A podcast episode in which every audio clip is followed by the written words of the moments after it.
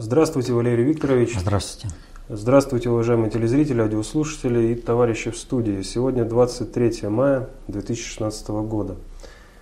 Начнем с события, которое не сходило с кранов э, новостей, первых новостей на прошлой неделе. Э, Валерий Викторович, пожалуйста, прокомментируйте это событие, а именно э, саммит Россия-Осиан. В Сочи состоялось пленарное заседание Россия-Осиан, посвященное 20-летию э, партнерства нашей страны с Ассоциацией государств Юго-Восточной Азии.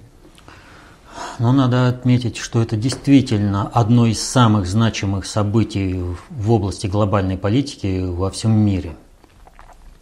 И э, по сути-то у нас таких э, саммитов Россия-АСЕАН проходило два. Один в 2005, а другой в 2010 году. Но они проходили не в России, в Куала-Лумпуре и в Ханое. Вот. А, и вдруг страны Юго-Восточной Азии приезжают в Россию, и не просто в Россию, там, скажем, как во Владивосток, а, а приезжают э, в Сочи и собираются именно там. К этому должна быть э, какая-то такая подвижка. Почему это событие э, глобального уровня значимости? Ну, я уже неоднократно говорил о том, что идет перенос центра концентрации управления с Великобритании в Китай. А Юго-Восточная Азия – это э, является, в общем-то, зоной исторических, так скажем, интересов именно Китая и Японии. Они все время конфликтовали, они туда заходили, и э, эти страны, они постоянно стараются подобрать под себя. И вдруг Россия начинает вести свою игру с этими странами. От того, как будут выстроены эти взаимоотношения, Э, со странами, зависит вообще, как будут развиваться все дальнейшие события на планете Земля.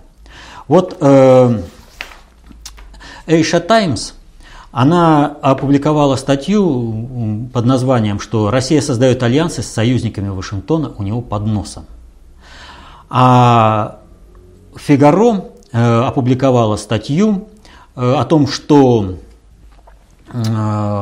Путин напомнил Западу о традиционных ценностях. Вот. И э, вот эти две статьи, они, в общем-то, об одном, о том, как идет глобализация. То есть Соединенные Штаты во всем мире проводят собственную линию, не считаясь ни с какими культурными и историческими э, особенностями каждой конкретной страны. Есть интересы Соединенных Штатов, их понимание демократии. Если у кого-то понимание демократии другое, то гуманитарные бомбы Соединенных Штатов объяснят э, населению данной страны, что демократию нужно понимать так, а не иначе. То население, которое э, гуманитарные бомбы оставят в живых – в общем-то, соглашается с Соединенными Штатами, и страна начинает постепенно терять свою культурную идентичность. Э, как это происходит, мы можем посмотреть на примере Японии. Страна, которая находится под жесткой оккупацией Соединенных Штатов, и какие бы преступления оккупационный корпус Соединенных Штатов не творил в Японии, э, ничего сделать не могут, и более того, вся японская экономика, она обслуживает исключительно американцев американцев. И идет культурный определенный дрейф. Э, Япония теряет свою культурную идентичность и вымирает. Но то же самое происходит с другими странами. Но дело в том, что глобализация по-китайски – это примерно то же самое. Китай идет к какому-то народу, в конце концов этот народ исчезает. Он становится частью единого Китая. Россия же сохраняет Э, культурную идентичность всех стран. И вот эти две газеты в разных частях мира, они обратили на, внимание на одно и то же. То есть Россия никого не принуждает к объединению. Россия никого не заставляет отказаться от своей культурной идентичности, но при этом она дает возможность выжить в противостоянии с теми, кто глобализирует и эту самую культурную идентичность нивелирует, подгоняя под общие шаблоны. А что нужно народу? Народу нужна своя культура. Народ э, желает продолжать э, традиции своих предков. А ни Китай, ни Соединенные Штаты этого не дают. Ни в Европе, ни в Азии. И таким образом вопрос состоит в следующем. Глобализация по-китайски – это суть э, та же самая. Глобализация по-американски. Да, меньшими, там, скажем, э, сейчас пока еще меньшими, меньшей мерой кровавости, однако маоистские группировки нигде мира не принесли. Ни в одной стране Юго-Восточной э, Азии. Э, но если Китай останется монополистом в мире, кто его знает, как будут события развиваться. И вот э, смотрите, какая ситуация. Игра идет постоянно. Китай выходит э, на территорию России. Он, Китай со своим шелковым путем пытается Россию вписать пытается взять Черное море под свой контроль, то есть Дарданеллы и Босфор э, должны были в результате вот этой сирийской партии попасть в руки Китая. В результате э, того, что Россия вмешалась в Сирию, у Китая это отпадает. А теперь еще у Китая и забирается целый блок государств Юго-Восточной Азии. Вот. То есть здесь очень серьезная игра. И страны и народы показывают, что глобализация по-русски является более привлекательной, нежели глобализация по-американски или по-китайски. Еще одно событие. Валерий Ильич, прокомментируйте э, следующее. Захарова сделала заявление, что считает Тайвань неотъемлемой частью Китая. Ну, она выразила официальную точку нашей страны, этой политики. Но надо отметить э, еще один такой вот нюанс. Э, буквально через день после заявления Захаровой такое же заявление сделал МИД Белоруссии. А богаtovекторный Александр Григорьевич Лукашенко ничего просто так не делает. Э, с чем это все связано? Это связано с тем, что, повторю, центр концентрации управления миром переносится из Великобритании в Китай. И здесь уже нет места э, китайской раздробленности. Китай должен быть целостным, о чем и сказала Захарова. То есть это должен быть единый Китай. Да, пусть сейчас политически и экономически Тайвань отличается от континентального Китая, но в перспективе он должен быть э, в, этот, э, в, континентальный, в государство континентального Китая интегрировано. И эта интеграция пошла еще тогда, когда представительство Тайваня в ООН было заменено на представительство континентального Китая.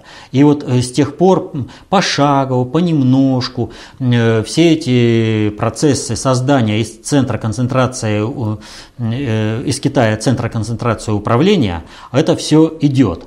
И вот э, многие э, вот эти вот вещи, они просто упускают из виду, э, потому что вот ну, как хочется человеку. А вот произошло какое-то событие, а мне сразу подайте результат. Но не бывает такого. Вот э, я смотрю мировые СМИ, как-то спокойно так э, прореагировали, а толпа, в том числе и патриоты, оказались ну, абсолютно индифферентны к событию, которое произошло 19 апреля э, вот, текущего года. 19 апреля текущего года впервые золото торговалось за юани. Вот. Казалось бы, ну и что здесь такого? Ну давайте вспомним. Курсы мировых валют через фиксинг Ротшильда назначались в Великобритании долгое время. В 2004 году Ротшильды выходят из фиксинга Ротшильда, и начинается теневой процесс, скрытый от глаза обывателя, э, по созданию нового инструмента управления вот этими валютами. Проходит 12 лет и выясняется, ну вот же, новый фиксинг, только теперь юаневый. Он будет определять. И а, экономисты говорят, да что, ничего не изменилось, вот валюты как-то там живут, как-то управляются. Так в этом-то вся и суть. Хорошее управление, его не видно. И должна быть преемственность, не должно быть через слом идти. Что и было сделано. Понимаете, но на этот маневр глобальное управление затратило 12 лет. 12 лет. 2014-2016 год. Ой, 2004, прошу прощения, 2004 год, 2016 год, 12 лет затратили. И, а дальше больше. Э, вот э, у Китая э, все страны сейчас вот участвуют в том, чтобы Китай стал мощной державой. Да? И смотрите, какая ситуация. У Китая большая проблема с экологией и с водой.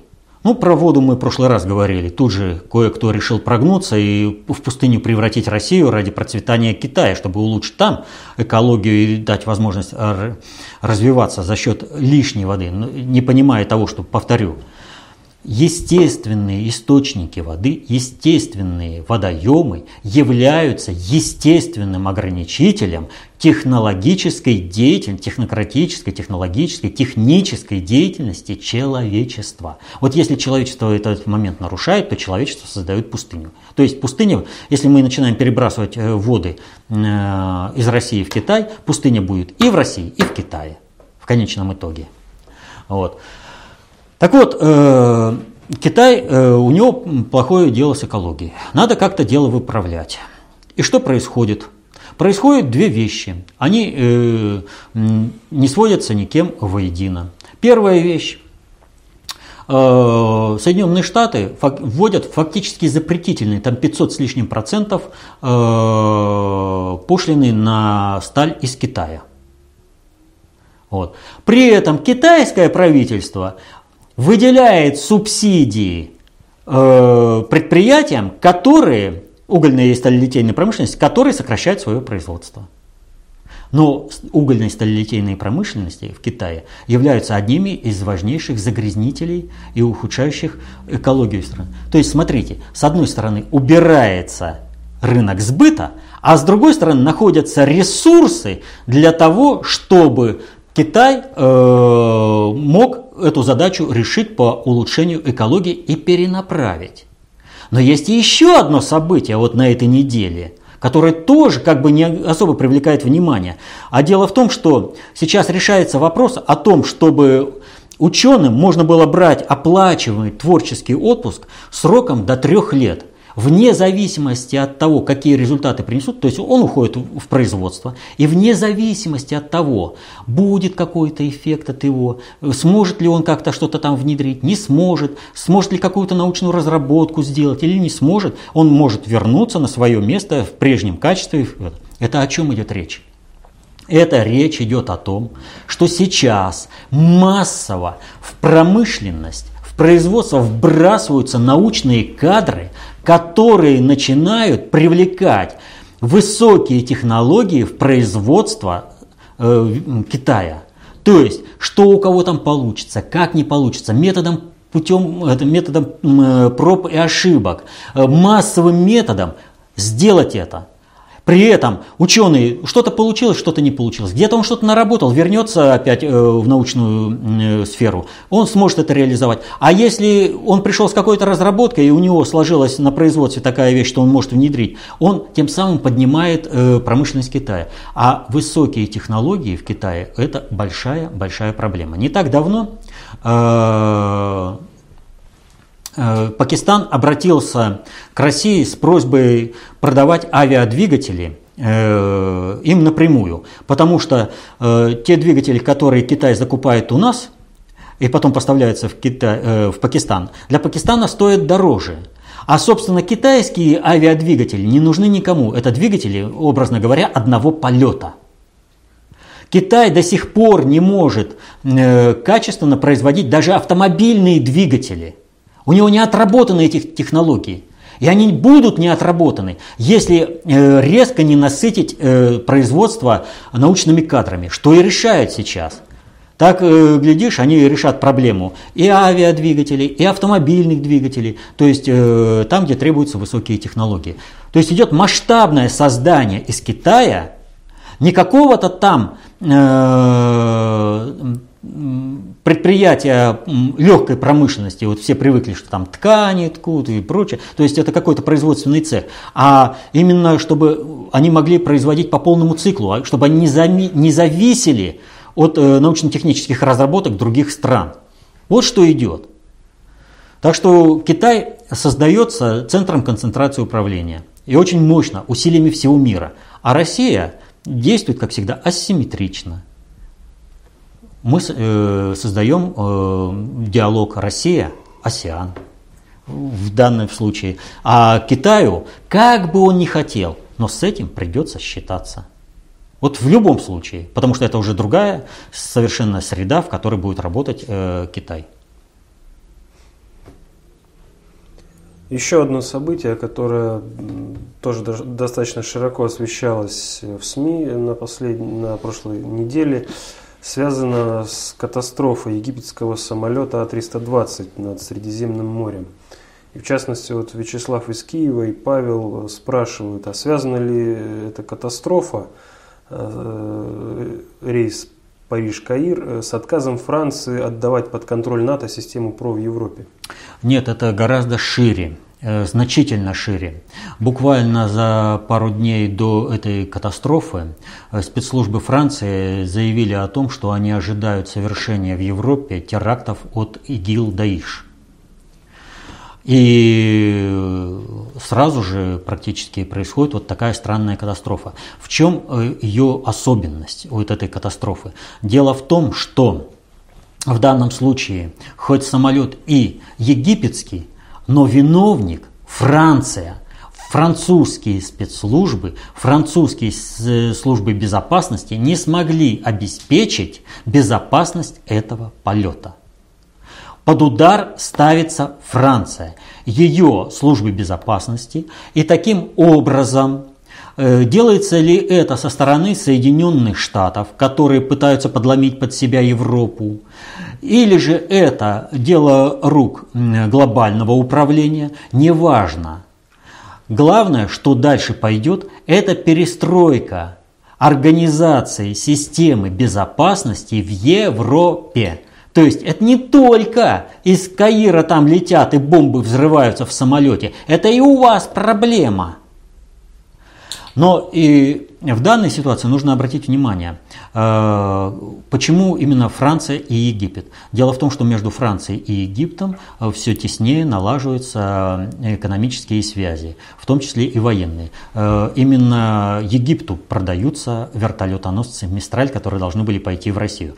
А Египет уже обратился к нам за начинкой этих вертолетоносцев, за электронной и за вооружением. И более того, речь пошла о том, что Франция должна построить еще два вертолетоносца для Египта. Это, конечно, Соединенным Штатам никак э, не улыбается. А вот вопрос, э, в какую сторону и кто возьмет под контроль перестройку системы э, безопасности Европы, э, это уже Вопрос, так скажем, технологический. Э, Соединенные Штаты, конечно, страновая элита, рассчитывают, что им удастся таким образом навязать собственный диктат Европе.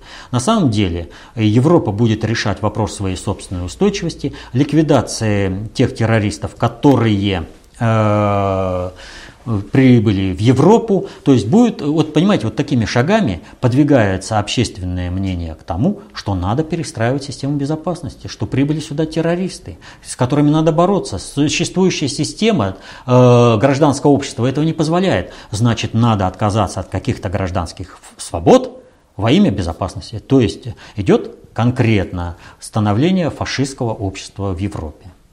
Вот. И это один из элементов. А то, что там его сделали спецслужбы Соединенных Штатов по приказу страновой элиты, это никакой уже роли не играет. Или там сделали те же самые французские спецслужбы, тоже никакой роли здесь не играет. Так что все идет у них по плану. Еще один вопрос от Вячеслава из Киева. Э, что означает намерение российских банков уйти с Украины? И Ян э, вот тоже пишет в связи с этим – мы скоро увидим, как э, может развиваться Россия, когда ставки банков будут 2-4% годовых, когда банки России уйдут из Украины, на их место придут банки Европы. Как вы думаете, через какое время Крым попросится обратно в Украине? А, не через какое не попросится. Никто не собирается развивать Украину. Э, предназначение Украины озвучено послом Соединенных Штатов и генерал-губернатором Украины э, поэтам, он сказал, никаких, никакого производства, вот ваше э, только сельхозпроизводство. Вы должны давать экологически чистые продукты и все, и быть э, экологическим тури, зоной экологического туризма для Европы, для Соединенных Штатов. То есть территорию ставят в отстой, в полный. Э, для этого ее целенаправленно лишают всякой экономики. Э, уход же российских банков, которые планируется выйти с э, Украины, он связан с другим. Он связан с полномасштабным заговором против Путина, с совершением государственного переворота. Вот понимаете, в каждой практически передаче я вынужден об этом говорить об этой опасности. И дело заключается в следующем. Вот многие не поняли, почему, когда в 2014 году а, было такое жуткое обострение между государственностью, не государством, а государственностью Украины, э, потому что государство здесь Соединенные Штаты, вот, а это всего лишь колониальная территория, вот, и э, э, России. Э, мы э, не ушли оттуда. Путин обратился к банковскому сообществу и сказал, не надо уходить с Украины, надо остаться, потому что банки – это кровеносная система экономики. Без банков экономики не будет. А чьи банки там присутствуют, элементом той экономики и является Э, элементом той системы является экономика этой страны. То есть пока присутствуют там наши банки, э, в любой собственности, но они российские по факту своей деятельности, значит экономика и управление Украины очень сильно зависят от России, привязана к России. Задача Соединенных Штатов и Европы разорвать эти связи, чтобы было только западное управление Украиной, чтобы только Запад э, мог приказывать и управлять, э, как будет развиваться Украина. Запад будет Украину развивать в антирусском направлении. Поэтому те банки, которые уже заявили о том, что они собираются уйти с Украины, они по сути заявили о своем активном участии в заговоре против Путина по государственному перевороту в России, по разжиганию гражданской войны в России.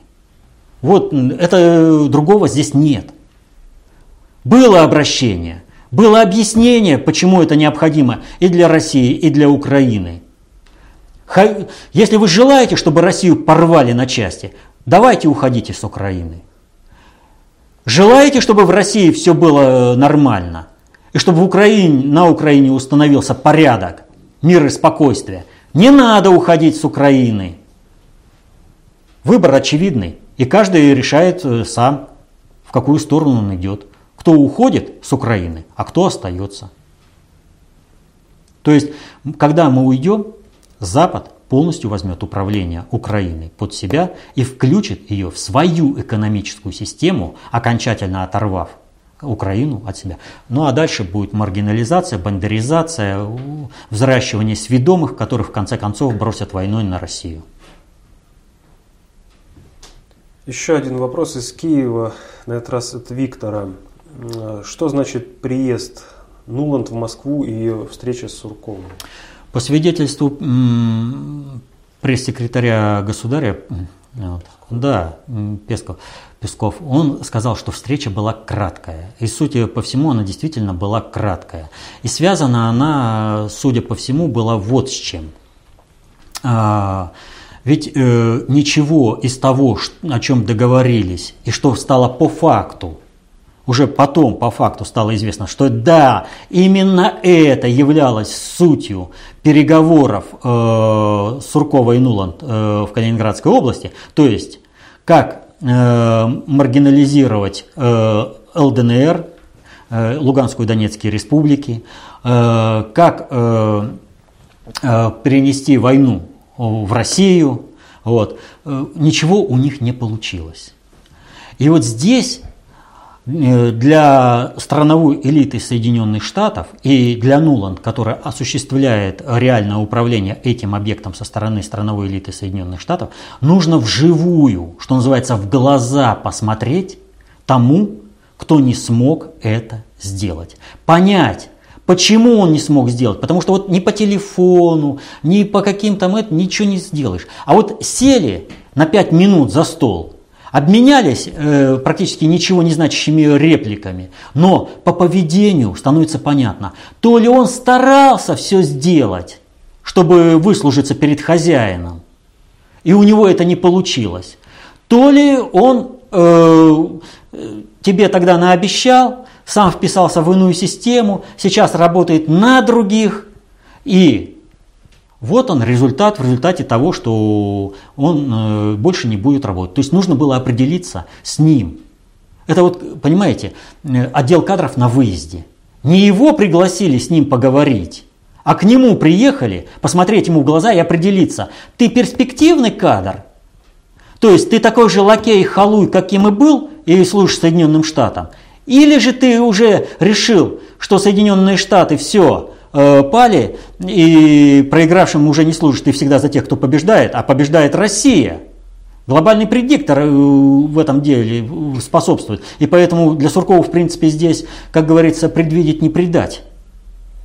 Вот. Э, то есть ты уже перешел от службы страновой элите США на службу глобальной элите США. Ты переметнулся из другого лагеря. Нет, ты не стал русским. Ты не стал работать на Россию. Ты на других работаешь. Мне надо с тобой определиться, ты что, ты кто из себя. Я же понимаю, что почему это сама э, не стал русским. Ну, потому что она реально понимает, что э, по всем своим воззрениям, помните, как э, заявление? Главное для нас это работать на стабильность экономики Соединенных Штатов. Да, Соединенные Штаты это мировой вампир экономический, да, самый большой. Но наша задача обслуживать этот долг Соединенных Штатов. Нам хозяин это поручил.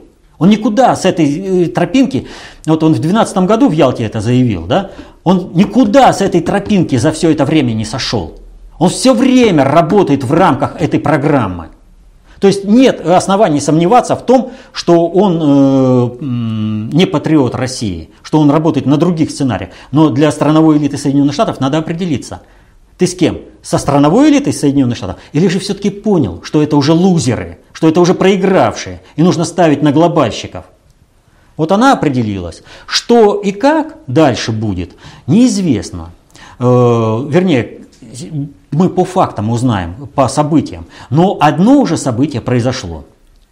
После разговора Нуланд и Суркова на Украине создали условия, при которых выполнение Минских соглашений невозможно. На Украине помпезно, театрализованно провели марш э, бандеровцев из Азова – под лозунгом «Требования нации нет капитуляции». То есть никаких Минских соглашений. По, что, о чем это говорит? О том, что не имея возможности э, воздействовать на другие объекты, Нуланд э, приказала своим э, халуям в Киеве провести такую акцию, срывать, максимально срывать реализацию Минских соглашений. И это уже произошло. Ну, возвращаясь к Суркову, вопрос от Радомира. Доброго здоровья, Валерий Викторович. Глава Крыма Сергей Аксенов наградил помощника президента э, Суркова орденом за верность долгу. Орден был вручен с формулировкой «За проявленное личное мужество и патриотизм в защите конституционных прав и свобод жителей Крыма. Аксенов назвал Владислава Юрьевича надежным членом команды президента. Валерий Викторович, что происходит? Кто-то забыл декабрь 2011 года или очень хорошо помнит? Ну, про декабрь 2011 года я уже говорил по Суркову. Вот, э, вопрос заключается в другом. Э, это вот как раз результат встречи Нуланд и Суркова. То есть э, здесь вот этим награждением – ну, ну, будущее покажет, мы по, по, по делам узнаете вы их. что конкретно? Либо Сурков поставил на глобальщиков, кинув э, страновую элиту Соединенных Штатов, и тогда он действительно по факту сейчас, по сложившейся ситуации, э, верный член команды Путина. Потому что основную часть команды Путина составляют именно э, те, кто работает на глобальщиков, на глобального предиктора. Вот. И тем, кто понимает, что мир нужно уберечь от катастрофы, это может сделать Россия, а потому сейчас нужно работать на Россию. И здесь интересы Путина и глобального предиктора совпадают, и потому э, те, кто работает на глобального предиктора, работают э, в команде Путина. То есть они как бы составляют, э, потому что ну, глобальный предиктор не может допустить сразу, чтобы Путин смог сформировать свою команду, именно личностную команду. Поэтому он вынужден работать именно с такими составляющими команды. Либо же э, это Нуланд убедилась в том, что он по-прежнему халуй у страновой элиты, и нужно э, совершить э, обманный маневр. То есть нужно заявиться, что он член команды Путина, а потом совершить какую-то гадость и подлость, которая подставит Путина по полной программе. Будем посмотреть. Вопрос от Сергея. Здравствуйте, Валерий Викторович. В США подтвердили причастность Турции к отправке боевиков ИГИЛ в Сирию. Был опубликован доклад. США отдают Турцию на растерзание курдам? Ни в коем случае. Ни на какое растерзание курдам э, Турцию не отдают по одной простой причине. Не надо из курдов делать монстров. Никого они не терзают, они требуют то, что им э, полагается, что называется по праву рождения. Есть нация, живущая на обширных территориях, не имеющая своей никакой государственности и более того в Турции подвергается усиленной туркизации, то есть э, лишению своей культурной и национальной идентичности.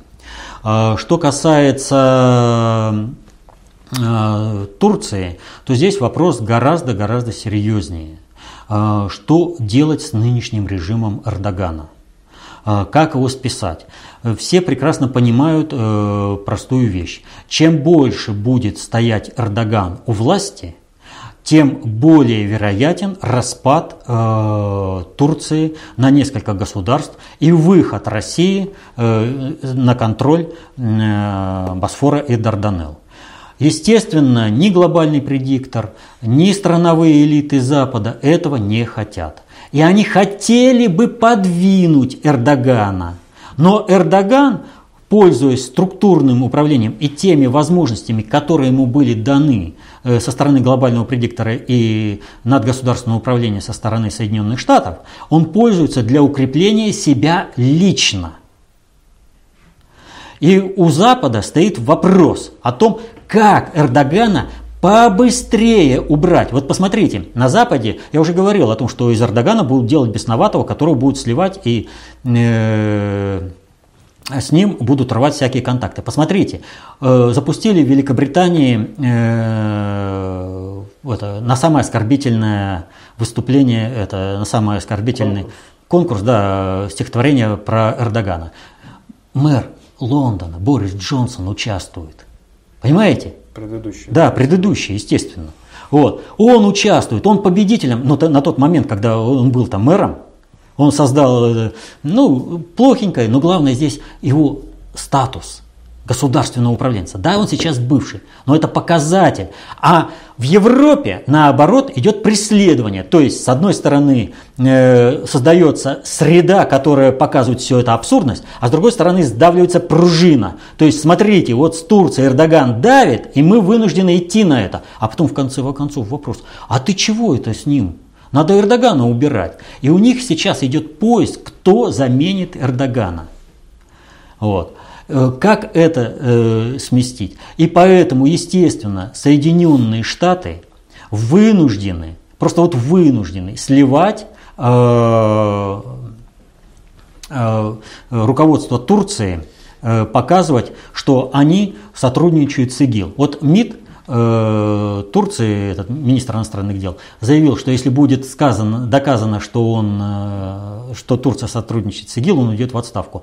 Но помните, э, в ноябре, 30 ноября, насколько я помню, э, Эрдоган заявлял, что если будет доказано, что Турция торгует нефтью с ИГИЛ, он уйдет в отставку. Помпезное заявление, показывали все средства массовой информации о том, что Турция торгует э, э с ИГИЛ нефтью. Было доказано. Россию не берем в, это, в расчет. Ну, Россия как бы, ну, как же, да, заинтересованное лицо. Э, Израиль. Ну, разве Израиль заинтересованное лицо? Международные исслед... эти журналисты расследования провели. Даже Госдеп вынужден был признать торговлю. Но Эрдоган же он мужик, он хозяин своего слова. Дал слово, взял слово. Поэтому от, у турецкого руководства с их заявлениями о том, что они уйдут в отставку, это вообще это чисто э, на словцо, это, что потом им никто и не вспомнит. То есть ты хоть задоказывайся, они никуда не пойдут. Это им главное сейчас просто ляпнуть, выкружиться. А э, Соединенные Штаты ведь о чем говорят?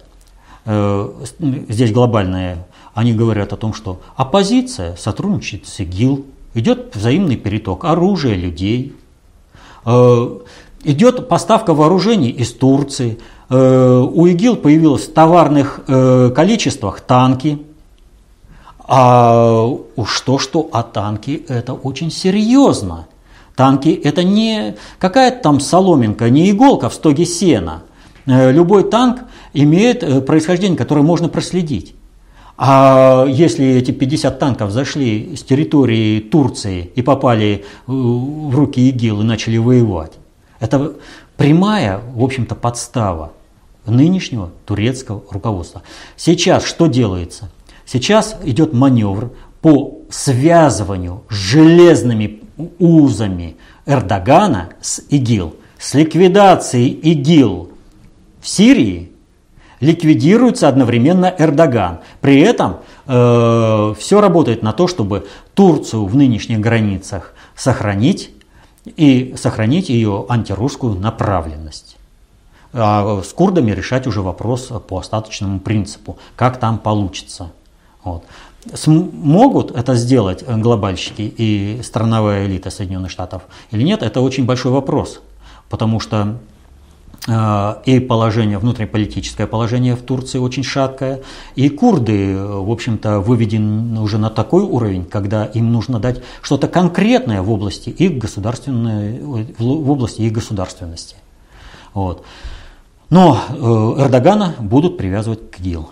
А что касается ИГИЛ, вот на прошлой неделе пришло сообщение о том, что ИГИЛ начал массовые казни в Ливии, о том, что теперь Соединенные Штаты создают свои базы э, в Ливии, что э, планируется поставка вооружений э, силам, которые противостоят ИГИЛ. Это о чем говорит? Это говорит о том, что тех игиловцев, которых будут спасать от уничтожения, перебрасывают в Ливию, а последствия для Европы еще более катастрофичные, чем в Сирии. Если Европа сейчас будет идти в русле э, политики страновой элиты Соединенных Штатов. Дело в том, что, э, помните заявление э, Каддафи, вы, говорите, убираете стену, которая держала миграцию – что спровоцировало ИГИЛ в Сирии? Массовое бегство людей от тех зверств, которые они творили. Теперь ИГИЛ выходит на ту территорию э, Северной Африки и начинает давить на население, которое через Францию хлынет э, в Европу, через Испанию, Францию, Италию. То есть э, Соединенные Штаты планируют новый поток мигрантов для того, чтобы сокрушить э, Европу. Ну, как бы не сожалели некоторые наши телезрители и слушатели, но это был последний вопрос на сегодня. А, ну что ж, э, если это был последний вопрос, э, небольшое дополнение, значит, к этому, вот, что вы сказали сейчас только, вот вспомнил. А, Сейчас в Турции Генеральная прокуратура вспомнила о том, что когда-то был сбит э, самолет э, турецких ВВС и был сбит ВВС Греции. Над Эгейским морем. Да. А вопрос заключается в следующем. Вот чего это они вспомнили? А, воп... а суть заключается в том, ну что, у Турции мало проблем? С той же Грецией, так нужно обострить отношения до такой степени, чтобы рвались все и экономические, и политические отношения с этим политическим режимом.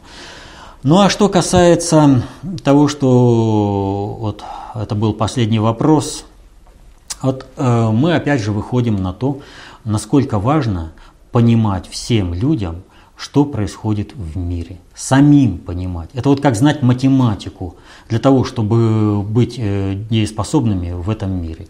Это не только сходить в магазин, это вообще э, устроить свой быт даже в квартире, и тут требуется математика. Так вот, для того, чтобы устраивать свою жизнь в текущем мире, нужно знать, как управляются социальные суперсистемы. А такое знание дается только в работах внутреннего предиктора, в концепции общественной безопасности, в достаточно общей теории управления.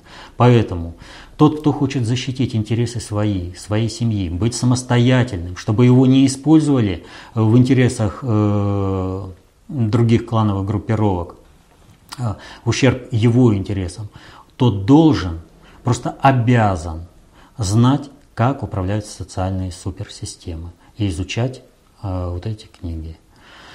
Поэтому помните, как говорил товарищ Сталин, без теории нам смерть. Изучайте теорию, защищайте интересы своих семьи, свои, своей семьи, своей страны. Будьте счастливы. До следующих встреч.